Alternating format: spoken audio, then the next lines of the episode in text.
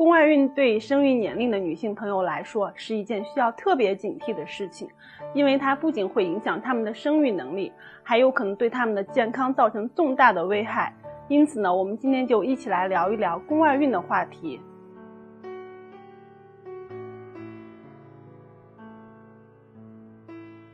宫外孕的专业说法就是异位妊娠。它是指受精卵着床于子宫腔以外的部位，最常见的就是输卵管妊娠。那么输卵管妊娠是怎么样发生的呢？或者说哪一些女性更容易发生输卵管妊娠呢？正常情况下，受精卵是通过输卵管的输送进入子宫腔的。那么当输卵管发生炎症，输卵管管腔变窄，或者说既往发生过输卵管妊娠史、既往有输输卵管的手术史的病人，还有输卵管。先天性发育异常，比如说输卵管过长的患者，都更容易发生输卵管妊娠。而输卵管妊娠破裂导致的大量内出血，可能会表现为撕裂样的疼痛，严重时还可能会出现晕厥以及休克。这种情况如果是没有得到及时的诊治，有可能会危及患者的生命。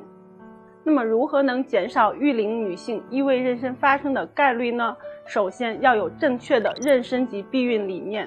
有妊娠意愿的女性呢，需要进行全面的孕前检查及备孕，排除生殖系统炎症；没有妊娠意愿的女性呢，就需要做好有效的避孕措施，这将从根本上杜绝异位妊娠的发生。第二点就是需要减少发生炎症的机会，注意经期以及性生活的卫生。那么在经期以及产褥期，要杜绝性生活、游泳以及盆浴这些活动。还要减少宫腔操作的机会，比如说人工流产等。那么这些将大大的降低异位妊娠发生的概率。